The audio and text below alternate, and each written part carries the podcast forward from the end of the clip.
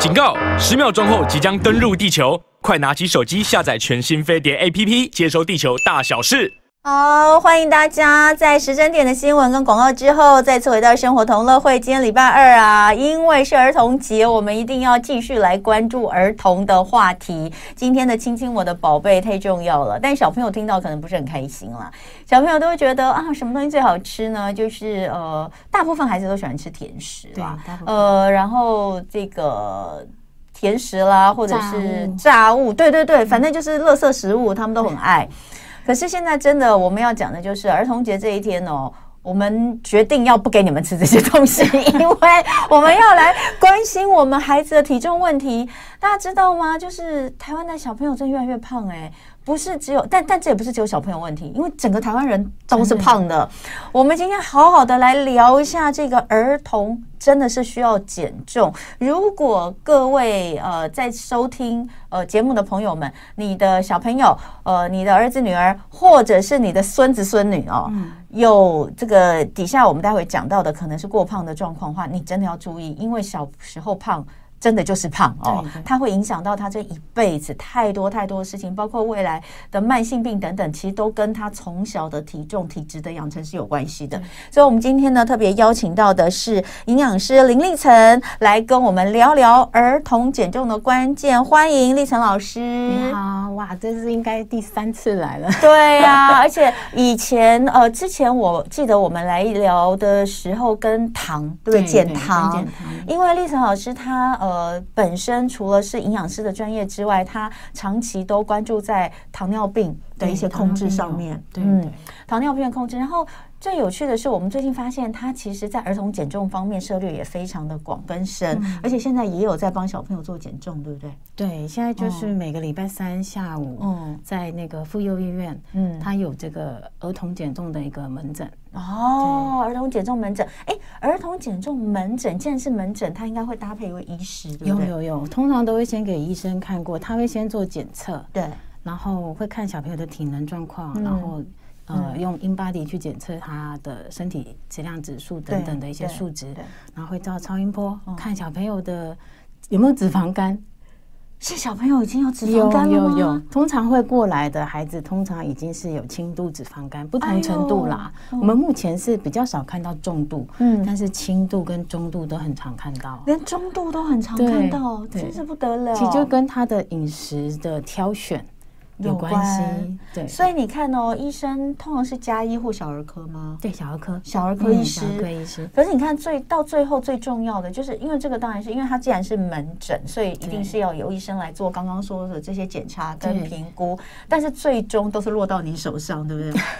其实我觉得妇幼医院的儿童减重门诊还不错，它是医生评估。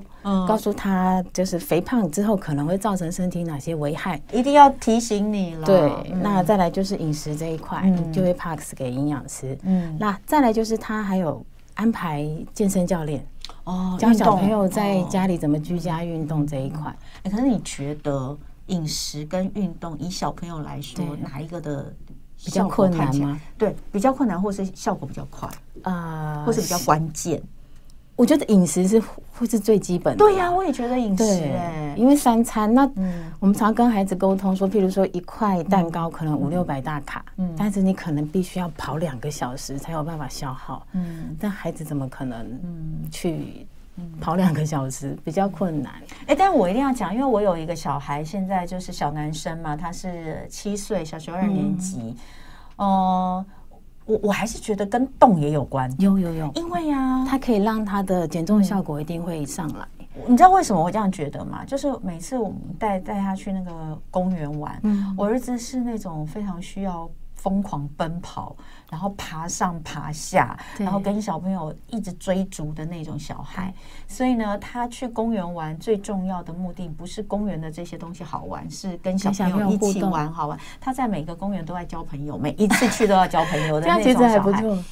但是我真的有发现，就是很喜欢在公园这样子，就很很爱来公园玩的都是这些孩子都比较瘦。对，没错，而且可以帮助他们长高。所以，当我看到那个数据的时候，我其实真的有点 shock。我想说，我平常看到小孩都瘦瘦的啊，那这些胖胖的小孩到底在哪里？原来都在家里。他们就是有点恶性循环，就变得不喜欢运动。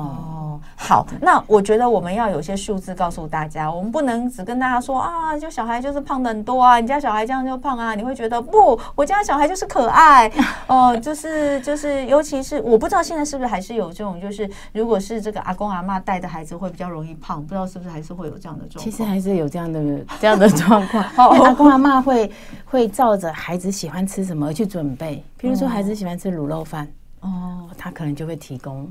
一些他喜欢的东西哦，或是甜食等等的，所以我们用数据来告诉大家，到底现在呃儿童过胖的状况呃有多严重，然后怎么样的孩子算过重，怎么样的孩子是已经需要来做控制的哈。首先来看到哈，就是世界肥胖联盟估计。二零三五年，全球肥胖人口数将达到十九亿人，相当于每四人就有一人肥胖。根据国健署的资料显示，呃，我们的国小学童在一百零九跟一百一十学年度的过重及肥胖率，分别有百分之二十五点四跟百分之二十七点一。已经是超过每四个一个嘞，就是就是不到四人就有一人是是过重、肥胖、跟肥胖、跟肥胖哦。再来国中学生则是有更高，有百分之二十九点九及百分之三十一点一，呃，三十一点二，差不多三成，对，每三个人就一个。那所以除了成人之外，国中跟国小学生过重跟肥胖率都有升高的趋势，儿童肥胖问题不容忽视。成人我们之前讲过，台湾就是全亚洲最胖的国家，而且而且那个医生还讲说，这都已经是很宽松的，就是我们用的 BMI 还比日韩宽松哦，对，不对？我们的 BMI 的值。就达你要达到肥胖的这个标准，其实已经比日韩宽松，然后我们还是全亚洲第一，所以这真的是很糟糕。那呃，老老师，你你现在成为这个体重管理营养师，然后开始来做儿童减重门诊之后，你发现孩子有哪些共通点吗？或是这些孩子是越来越多吗？呃，其实是越来越多。嗯，跟以前啦，以前我们回想以前三四十年那个班上，其实没有这么多小胖胖。那通常他们来是怎么来的？哦，是谁带来？就一定爸妈带来吗？家家长啊，因为学校每学期都会有一个体位检测，嗯，那超过的他们就会发通知单给带回去。那家长看到，其实有些家长会有一些危机感，他就会带来医院。哎、欸，我一年级的时候，我儿子其实就是刚刚好在那个过重的那条线上。哦，那条线。对，然后我整个就吓坏了，嗯、我就想说，我为什么可能？大家每个人看到说，哪有他哪有胖？他看起来不是瘦瘦的吗？就后来看他是用腹围，嗯，肚子，肚子，肚子，然后还有身高跟年龄。那因为我儿子比较。比较矮一点，比较小只，所以他的那个值就是刚好落在过重的那条线上，所以他的他的那个单子啊，就是学校检测的单子回来是有盖上过重两个字，我收到超大，收到超大的冲击，我立刻打电话给我的小儿科医生，我说天哪，我儿子居然过重，怎么可能？他就说好，你不要急，你先把他的先把他的这些数字我看一下，然后就讲说对啊，他说是确实有一点在边缘，对。没有，他就知道过重，他就是刚好过那条线。然后后来他就有跟我说，你可能就是短时间之内，就是你要呃炸的东西啦，或者什么东西少一点啊，对，可能家里就不要囤积那些。然后我就说天哪，他是个胖子，这样他会受挫。然后后来他每次要吃什么东西的时候，他姐姐就会说：“哎，你已经过重了。” 其实他还是会有心理压力在。我们就一直跟他说，你要长高。我们说你很大的问题就是因为你不够高，但你真的看起来不胖啊。但肚肚肚肚就是小朋友的肚肚，对，就是圆圆圆的。对，所以呢，哦，总之今年就 OK 了，今年就已经这个恢复到正常值以内。其实我们在门诊的时候跟孩子讲，就是你体重不要上升的太快，因为通常孩子长高。可能伴随着体重也会增加，嗯，那你就是增加的幅度不要太大，嗯，但是往上涨，长高，鼓励他长高，啊、这样他 BMI 其实就会恢复正常。没有，因为以前大家都会讲，你知道，不管是老人家，甚至是其实我们的朋友都会说，说男孩他会抽高嘛，男生抽，甚至有些还到高中。对，男生抽高抽高之后，他说你现在没有肉，他抽不高。哎，这不知道这这个话到底是 有没有道理啊？好，其实因为如果身体储存比较多的脂肪，对，它会去造成这个性早熟。哦，对，性荷尔蒙的分泌量会比较多，那就会去影响到小朋友长高的这个生长激素的荷尔蒙，对。所以不能这样哦，我觉得这个这个观念还是要改。可是真的很多人觉得他现在我小时候吃多一点胖胖的，嗯，到时候会抽高。哦，没有哦，他可能不见得会抽高，可是他可能直接就是这个性早熟的这个部分，内分泌的部分其实比较容易早出现问题，对不对？对对。好，那所以根据你的观察，孩子肥胖的原因，大部分，呃，我我先为什么我刚刚会问说谁这个带来的原因？因为。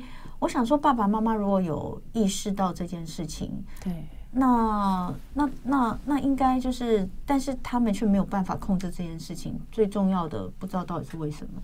OK，好，因为其实如果是幼儿园或者是国小的孩子，嗯、他们基本上午餐是我们没有办法去控制的这一个部分嘛。那早餐的话，幼儿园会提供，所以就是每个月老师可能会提供菜单。嗯，对，那。像像我们家弟弟现在还在幼儿园小班，那每个月老师都会发那个菜单回来。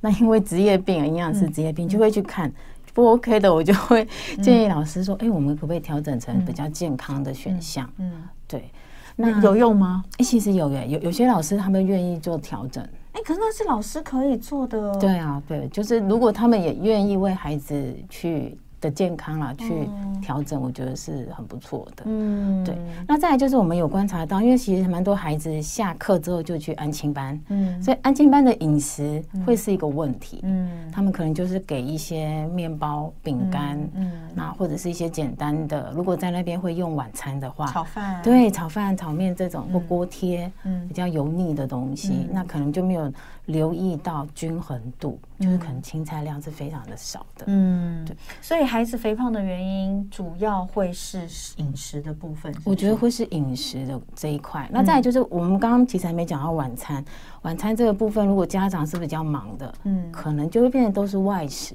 嗯，对。那外食也不是说吃不到比较均衡，你要留意，嗯，就是食材的搭配。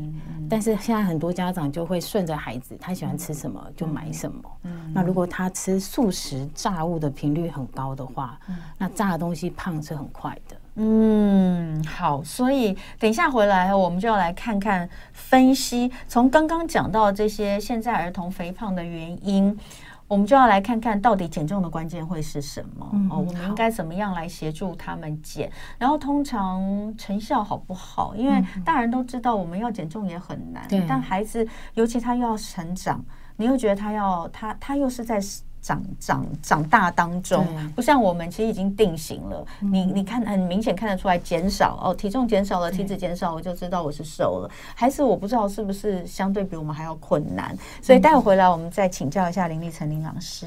好，欢迎回到生活同乐会。今天礼拜二，我们儿童节来。掌握一下儿童的健康，现在小胖子越来越多了，儿童减重真的是非常重要的事情。那所以今天我们在现场请到的是营养师林立岑，他现在呢，呃，在医院有配合儿童减重门诊，帮很多的小朋友哦来呃打造对于他们来说比较呃营养健康的餐点，这是儿童减重非常重要的一环。那刚刚我们也讲到了，其实，在临床上看到这些孩子，呃，主要让他们可能第一个当然可能。可能有一些是不爱动，但是其实饮食的部分是蛮大的一个问题。对，可是我刚刚私底下也问，就是说，其实我觉得孩子减重可能比大人减重还难，对不对？然后，然后老师也认同这个说法，对不对？为什么？因为其实儿童减重，它我觉得是一个家庭的一件事，嗯，不是他自己个人，嗯。那因为最主要孩子的饮食的来源还是由家长去做提供，嗯，对，所以必须。家长要有一些均衡营养的一个观念，而不是说孩子想吃什么就提供什么。欸、你你看到那种带来门诊的啊，爸爸妈妈自己是胖还是瘦？欸、通通常都是胖的，对，因为胖子胖胖基因会遗传，这是真的。对，因为其实有一个数据，就是家长其中一个如果是胖的，孩子会有一半的机会是胖的。嗯，那两个。都是胖的小朋友，就是百分之百都是胖的。对，我觉得还跟生活习惯其实有非常大的关系，就是大家吃的或者是运动啊、嗯、活动的那种的模式，对不对？饮食的习惯有很大的关系。嗯、那你会发现，孩子喜欢吃炸物，再去看他的家长，嗯，其实也是。哦，就是变成买回来大家一起吃的那种观念，所以其实我们现在反而会建建议家长可以跟孩子共餐，但是吃的那一餐是比较均衡健康的。那也就是说全家都应该要一起减重。对啊，对，其实就是这个观念。对啊，对。哇，所以你看小朋友其实蛮可怜。为什么说小朋友更难？因为真的他不是自己控制，对，他是被喂养的，对不对？对，那学校的，我说句实在话，学校的好，比如说早餐好了，很多学校早餐就是面包，嗯、面包其实是一个高油、高糖、高热量的东西，实在很不好。而且那个面包通常都会是奶油面包啦、红豆面包，或者是菠萝面包。对啊，菠萝面包啊，这些真的都很不 OK。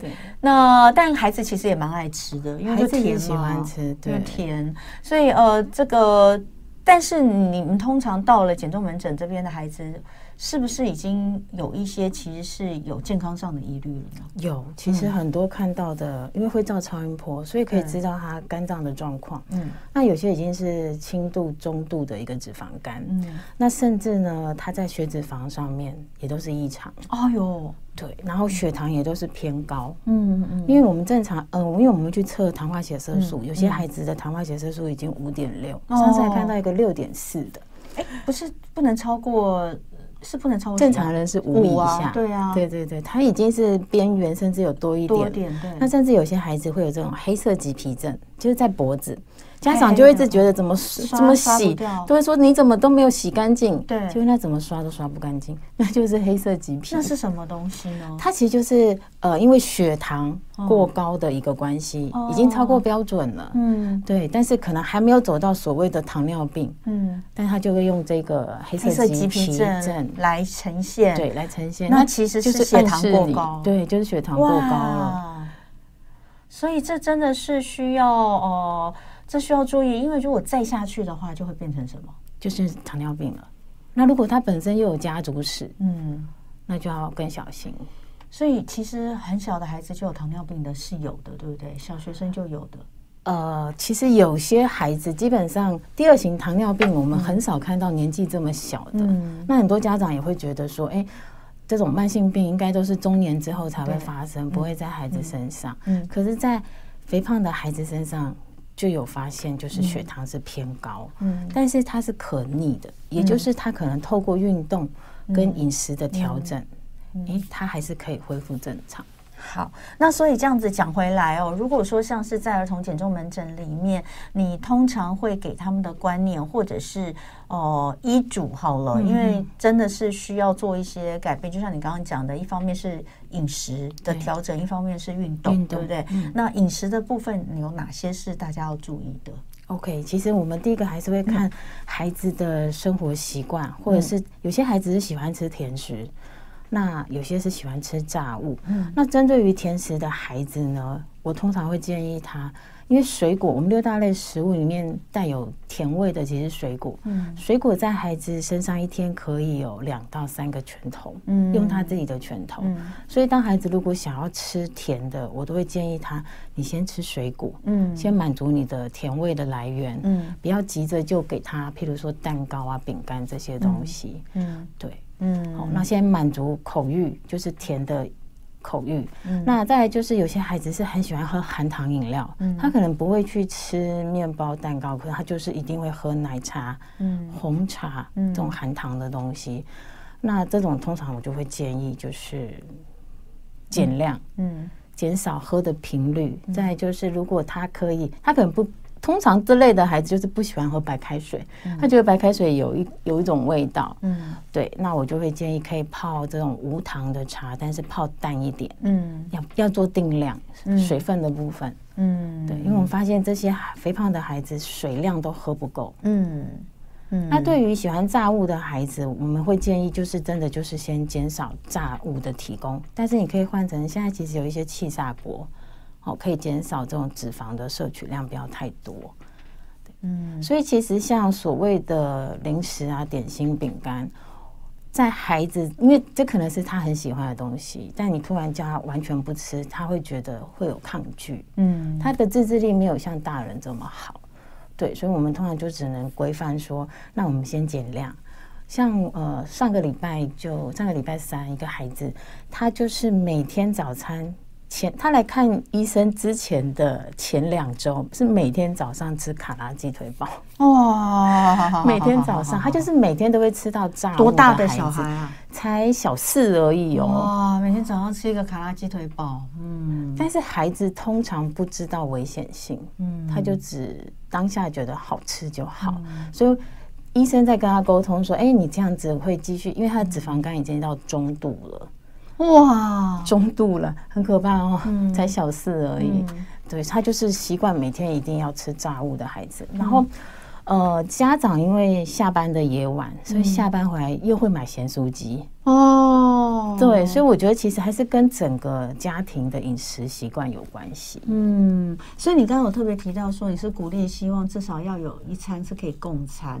对，那这个共餐，但重点是共餐的内容内容正常的，对对对，好的。我们现在会用这个我的餐盘的口诀来跟民众做沟通。嗯，对。那我的餐盘，我我稍微讲一下哈，就是每天早晚一杯奶，嗯，每餐水果拳头大，嗯，好，然后菜比水果多一点，嗯，所以其实你在那个我的餐盘里面是要有足够分量的蔬菜，嗯，好，这样对孩子来说，他其实有饱足感，嗯，好，那 既然提到蔬菜，我就稍微延伸一下，嗯，孩子其实对于蔬菜。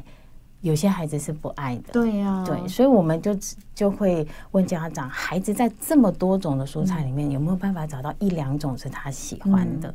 对，先从他喜欢的先提供，嗯。也就是餐盘里面他必须要有比较健康的食物，嗯。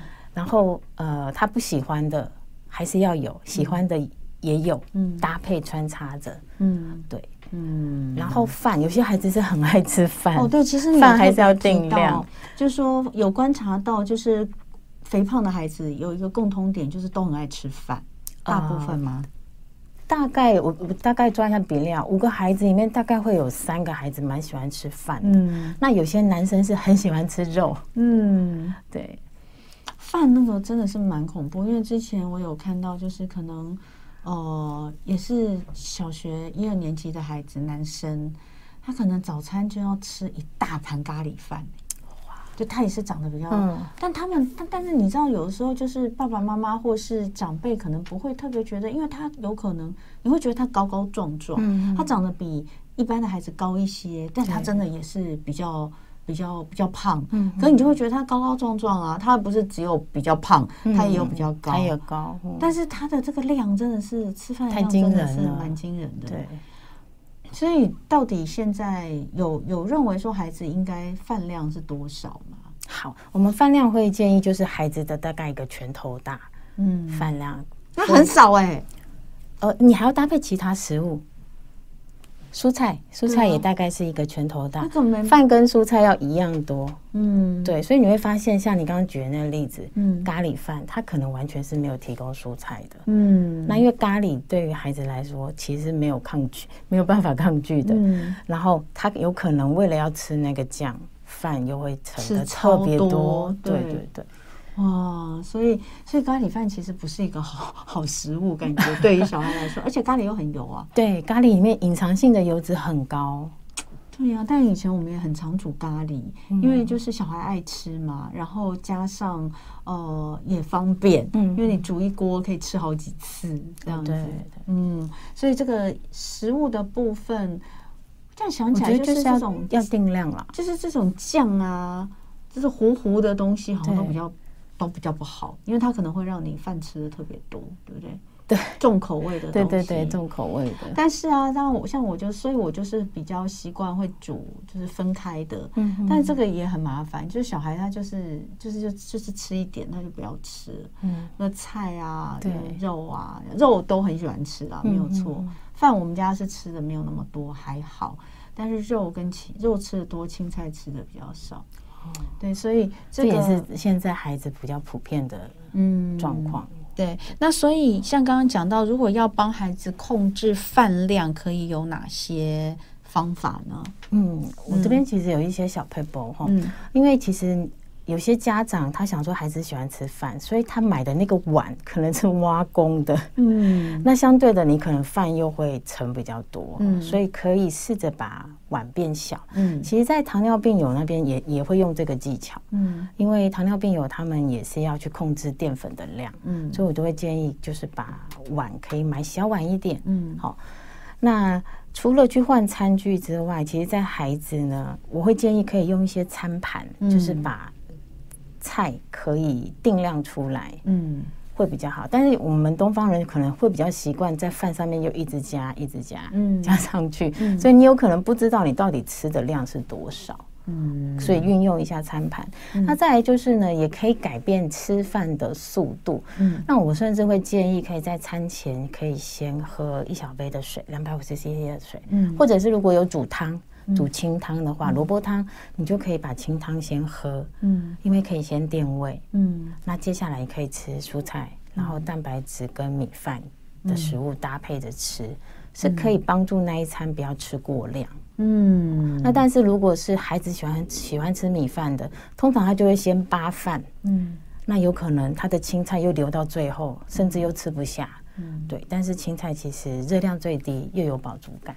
不过，可能很多这个爸爸妈妈在听我们这个节目的时候，会心里面会萌生一种就好羡慕啊，人家家小孩怎么会不会吃？因为其实也有一些孩子就是很不爱吃饭的 啊，像我们家孩子啊，就是饭，他他饭真的吃的不多，他其实真的也就是正常面呢，面条会不会比较爱？他他喜欢配菜，他就会说哦，吃这个那。今天要配什么呢？就是就是那个可能对于呃搭配的搭配的菜，对搭配的东西他会比较喜欢。那呃就是可能那种不爱吃饭的爸爸妈妈，就小孩不爱吃饭，爸爸妈妈听到人家那种一一直扒饭的都好兴奋，都会觉得哇好好哦这样。但 但就是每一种都有每一种的问题。对，那当然等一下回来哈，我们就要来聊除了饮食本身刚刚说的这些建议之外。我们刚刚讲到还有另外的运动，对，还有呃。还有一个很重要，喝水。对，喝水。因为其实喝水量不足，成人都看得看得出来。很多那个减重第一步就是要把水量补足嘛，对不对？所以孩子也是一样。可是孩子喝水有时候我们真的蛮蛮蛮难控制他到底喝多少水。我每天都会问啊，对，我我都问你今天喝的，他说今天有喝到两壶，哦，一壶是一壶，目前带一壶去，然后喝完回再装一壶。他说有两壶啊，一壶五百，两壶也就是一千。对，小孩也还可以接受，有喝到的话也还可以接受。对，水量到底占这个孩子，如果说他呃一天到底应该要喝多少水？那如果水喝不够，对他的健康有什么样的呃这个影响？嗯，那另外还有运动跟作息，嗯，哦，这两个东西其实也非常的重要。嗯，待会回来我们再继续请林立成营养师来跟我们聊。欢迎回到生活同乐会，今天现场呢，我们请到的是营养师林立岑老师来跟我们聊聊。掌握儿童减重的关键，因为现在儿童肥胖的问题真的是不容忽视哦。那么刚刚前面我们讲到了在营养部分的一个重点，那可能发现过胖的孩子就是炸物哦吃太多，或者是甜食吃太多，还有饭量吃太多，也分别讲了我们要怎么去减。不过炸物的东西后就是你你你可能也没有办法，你就是只能规范它，对不对？甜食也只能规范它，但刚刚有讲到可能可以用一些水果来代替，那。饭量的部分呢，减少，然后还有改变吃饭的顺序，让他晚一点再吃淀粉，那增加他的一些饱足感。那另外我们要搭配的，刚刚有讲到餐前可以喝水，哦，水这件事情你也有观察到，在呃肥胖的孩子身上有什么共通点吗？就是水喝不够。嗯，其实他们来如果是出诊的话，我都会第一个先问完饮食之后，我都会一定会问说，你水有没有？你水大概怎么喝？对，我就帮他加总。通常像上个礼拜四个孩子里面，就有两个都没有喝到一千。嗯，对，嗯。但是以他们的年纪，呃，通常国小，嗯，应该是说幼儿、儿童、婴幼儿、儿童。五十公斤以下的儿童的算法跟成人水量的算法不太一样哦，它有个公式，嗯，对，所以如果他是在儿童阶段，也就是有可能，呃，五十公斤以下的儿童大概一一二年级，嗯，或者是。哦，五十公斤，有些可能要到小四、小五了。像我儿子已经算重的，他现在二年级，他有二十七公斤，已经算重的了耶。对，那他就要用公式去做计算，嗯，他就没有办法说像成人直接乘以三十，嗯，成人的话就是体重就乘以三十，就是一天的水量。但小孩好像稍微小一点，对不对？对对对，不会到那么高嘛？对呃，不会，但是大概也不会。低于一千五，嗯，一千四、一千五，但他还是要去详细的计算。嗯、大家可以记一下公式，嗯，呃，十一公斤到二十公斤，因为其实我们自己也不会特别记，因为我们都放在，嗯，放在那个桌上垫子，好，然后体重去减掉十公斤，嗯。再乘以五十，再加上一千，所以刚刚我我我儿子儿子是二十七，对不对？所以他会是在儿童大约二十到五十公斤。对，那二十七减掉二十，这是另外一个算法，另外一个算法喽。体重减二十，二十七减二十就是七，七乘以二十一百四，是一百四，再加一千五，所以他要到一六四零是一天的水量。天呐！怎么可能？根本就没有喝到啊！对啊，所以他一千有可能在学校喝，可是再回家他可能还要再补个五百。哇，那真的不能太低于一千一六四零啦。所以如果抓个一千五还可以接受。哦，那很多。我们本来还以为说喝个三壶一天一千二就够了，就是不够的。对，如果要去细算的话，嗯，那当然你还可以透过几个方面去观察，嗯、比如说它的尿有没有特别黄，嗯，或者是味道比较重，嗯，这些都是反映它水不够。嗯，那如果像夏天排汗量很大，那更是要再补水回去。哇，所以喝水这件事情真的很重要，真的比我们想象中的要喝得多哎！我真的以为他喝三壶一起，哎，一没有一壶五百，如果喝到三壶一千五，差不多。但大部分都是两壶多而已，能够超过两壶就不容易了。夏天也是嘛，夏天可以再多一点。夏天可能可以哦，如果有带出去玩，有跑跑啊，公园玩，通常就会。就会一壶就没了，但他那是因为有流汗嘛？对对，好，所以这个是要特别注意哦。那通常清汤也可以算汤，清汤，譬如说有煮我们刚刚讲萝卜汤、清汤类的鸡汤，这个也可以算在水分里面。嗯，但是浓汤、玉米浓汤、酸辣汤这种就不太算。然后甜的饮料不行，甜的饮料。这些都不行，对不对？牛奶也不算吗？呃，牛奶的水量可以算哦，牛奶跟豆浆的水量可以算进来。还有哦，因为早晚都有喝两杯牛奶的话，那这样至少可以再加加个五百，对对对，那还好哦。好，那除了水之外，刚刚有讲到运动跟。生活作息，比如说休息跟睡眠，这个部分有什么要跟大家分享的？好，那运动的话，其实我们就希望孩子体重在成长发育过程中，体重不要增加太快，嗯，但是可以往上涨，嗯，那往上涨，我们通常就会建议可以是一些可以刺激脚底板的，嗯，骨板的一些运动，所以像跳跃，嗯，像有呃，这个礼拜三，诶，今天下午，那时候也是上礼拜三，上礼拜三有一个孩子，他。呃，过年前十二月回诊，然后到上个礼拜回来，我就觉得他明显长高。嗯，对，然后觉得他只要长高，就会觉得视觉视觉就觉得变瘦。对，然后我就问他妈妈说：“诶，他有做什么运动吗？怎么觉得好像这这次来有长高？”他说：“上次听营养师说，他家里刚好有跳床，嗯，他就每天放学回来就。”看电视的时候，他就放在电视机前面，然后跳跳床。嗯，对，就是刺激他长高。嗯，所以跳床也是有用的，有用的。这个是运动，或者是跳绳。嗯，跳跃性的其实都可以。然后或者是有些高年级的会是打篮球。嗯，对，这也是 OK。那另外其他的作息跟睡眠呢？通常作息医生会怎么建议？嗯，作息的话非常重要，因为。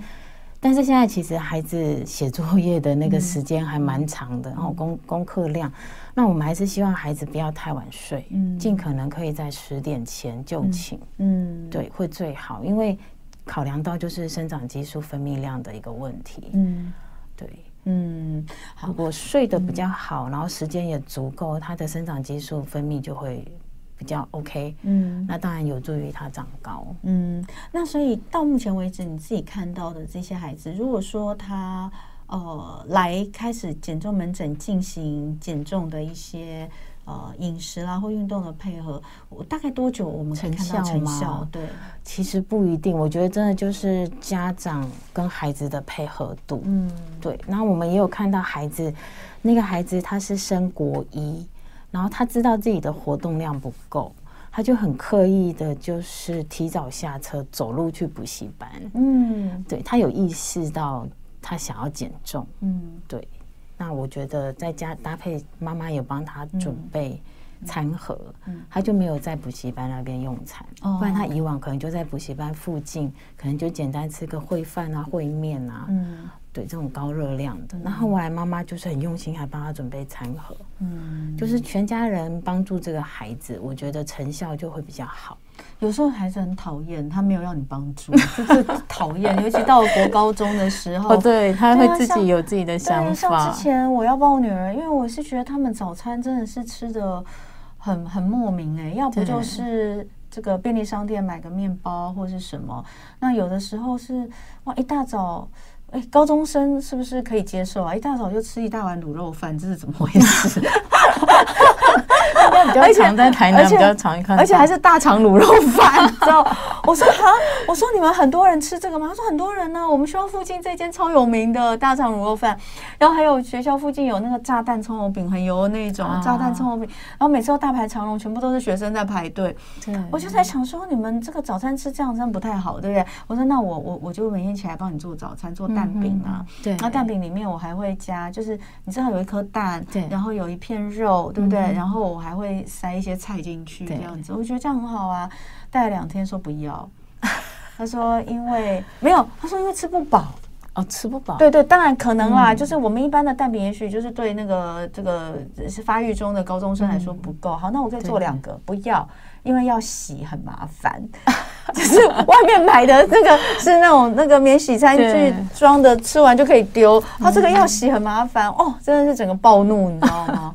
所以说，这个孩子愿意正视到这一件事情，然后，然后女孩子，然后因为一天到晚觉得自己太胖，然后你就跟他讲说，你每天都，你每天都吃这些东西，你怎么不胖啊？拜托，想给你吃好一点，你就在那边要吃这种东西，怎么会不胖？然后每天都一定要买一个饮料，这怎么会不胖？然后又觉得自己很胖，然后就想要减减正餐的量啊，就回家不吃。回家可以吃，反而吃零食，然后呢，吃外面买的这些比较高油、高热量的东西，这真的是很糟糕。所以你刚刚讲到那个孩子，他会自己下车去走两站，然后愿意吃妈妈准备的餐盒，我都觉得很令人感动。对啊，其实他跟我们妈妈跟我们陈述的时候，真的觉得就是，他们可能有意识到那个危险性，但到底要多久才看得出成效啊？那个孩子大概三到四个月吧。那这还蛮明显的，就是身形，然后跟肌肉量、体脂肪都有下降哦，真的，哦，所以就从数字上都可以看得到。对，因为他每次回诊都必须要做检测。那抽血的检查呢？哦，抽血的检查，他的这个呃，之前他血脂肪是异常哦，他三次哎三个月还四个月之后再再抽，其实就正常了。哦，那很好哎。对啊，对啊，他算是很积极的孩子。因为血脂肪要降低也不容易啊，不容易。哦，那真的很。他原本的血脂肪是三酸甘油脂比较高。那饭吃太多啊？饭吃太多，然后也喜欢吃炸的哦，炸的吃甜的也会，因为炸的甜的饭通通都是三酸甘油脂啊。对啊，对啊。哇。所以哦，爸爸妈妈真的哦，就是可能第一个我们以身作则啦。嗯，就是你知道，我每次看到我先生，因为我是从来不喝甜饮料，我每次看到我先生每天都要买一罐饮料回来的时候，我都快气死了。我想说，你这样到底怎么样跟孩子说不要喝甜的，对不对？然后炸物的东西也是，就是真的想吃盐酥鸡，我们就等孩子睡着之后 检查一下。对，就是当然在他们的这个成长过程当中，还是要讲，就是说。要恐吓一下大家，就是小时候胖不是胖这句话真的不对，对不对？对啊，嗯，这这个其实，在很早以前，大家都觉得是这样子，但但是你会发现饮食越来越西化了，以前吃的东西跟现在吃的又不一样。小时候胖就真的有可能是胖，对，而且呃，如果这个肥胖的状况，比如说小学到国中、高中都一直持续，它有可能会造成未来的哪些疾病很早就出现呢？很早有可能就是所谓的三高就会找上他了，嗯、年轻型的就会，年轻型的就会喽。嗯，对。那其实我们现在就有看到有些孩子他是比较肥胖的，然后又喝很爱喝含糖饮料，嗯，然后又很爱吃肉类的，嗯、水又喝很少。嗯、如果有符合这几点的，就会发现他里面的尿酸值都超标。哦他只是还没有达到痛风而已，哦、但其实他他们家里爸爸已经是有痛风的家族史。我就说，那有家族史就要更小心。对呀、啊，哎呀，我觉得大人都会觉得自己无所谓啦。可是如果我们现在告诉你，你的孩子其实这样子真的是有危险的，我们是不是大家一起来这个好好的健康饮食、运动一下，对，对不对？比较好。那呃，儿童减重门诊现在。我不知道是不是各大医院都有开设哎，妇幼是因为妇幼，因为它本来就是本来就是以妇幼为主的，对，那所以其他的话，其实如果真的有，还是有觉得孩子有过重的情况，当然也可以先带去给小儿科医生，对对对，先来评估。一下，做一些检查，然后呢，找这个营养师来规划自己看孩子现在，因为我觉得孩子真的比较麻烦的，就是因为他们有上课，对，我们没有办法一天一天就是。三餐都都很确定，嗯，他吃什么也没有办法准备。那但是呢，如果找营养师哦，可以来做一些呃调整跟规划，至少看一下现在目前每天吃的菜单是什么，再来做一些调整。我相信其实是就像刚刚呃这个老师说的，他其实还是看得到成效的，可以一定有，一定有做总比没做好。嗯，所以今天非常谢谢林立成营养师来跟我们聊聊儿童减重关键。希望儿童节最重要就是儿童要健康。不能只有快乐，对，不能只有吃这些东西都很快乐。我们重点是他们要健康，对不对？对。好，那也祝福所有的小朋友儿童节快乐！你们要健健康康的哦，这才是最重要的快乐的根本。谢谢老师，谢谢大家。那在这边先跟大家说拜拜，明天早上同一时间再会喽，拜。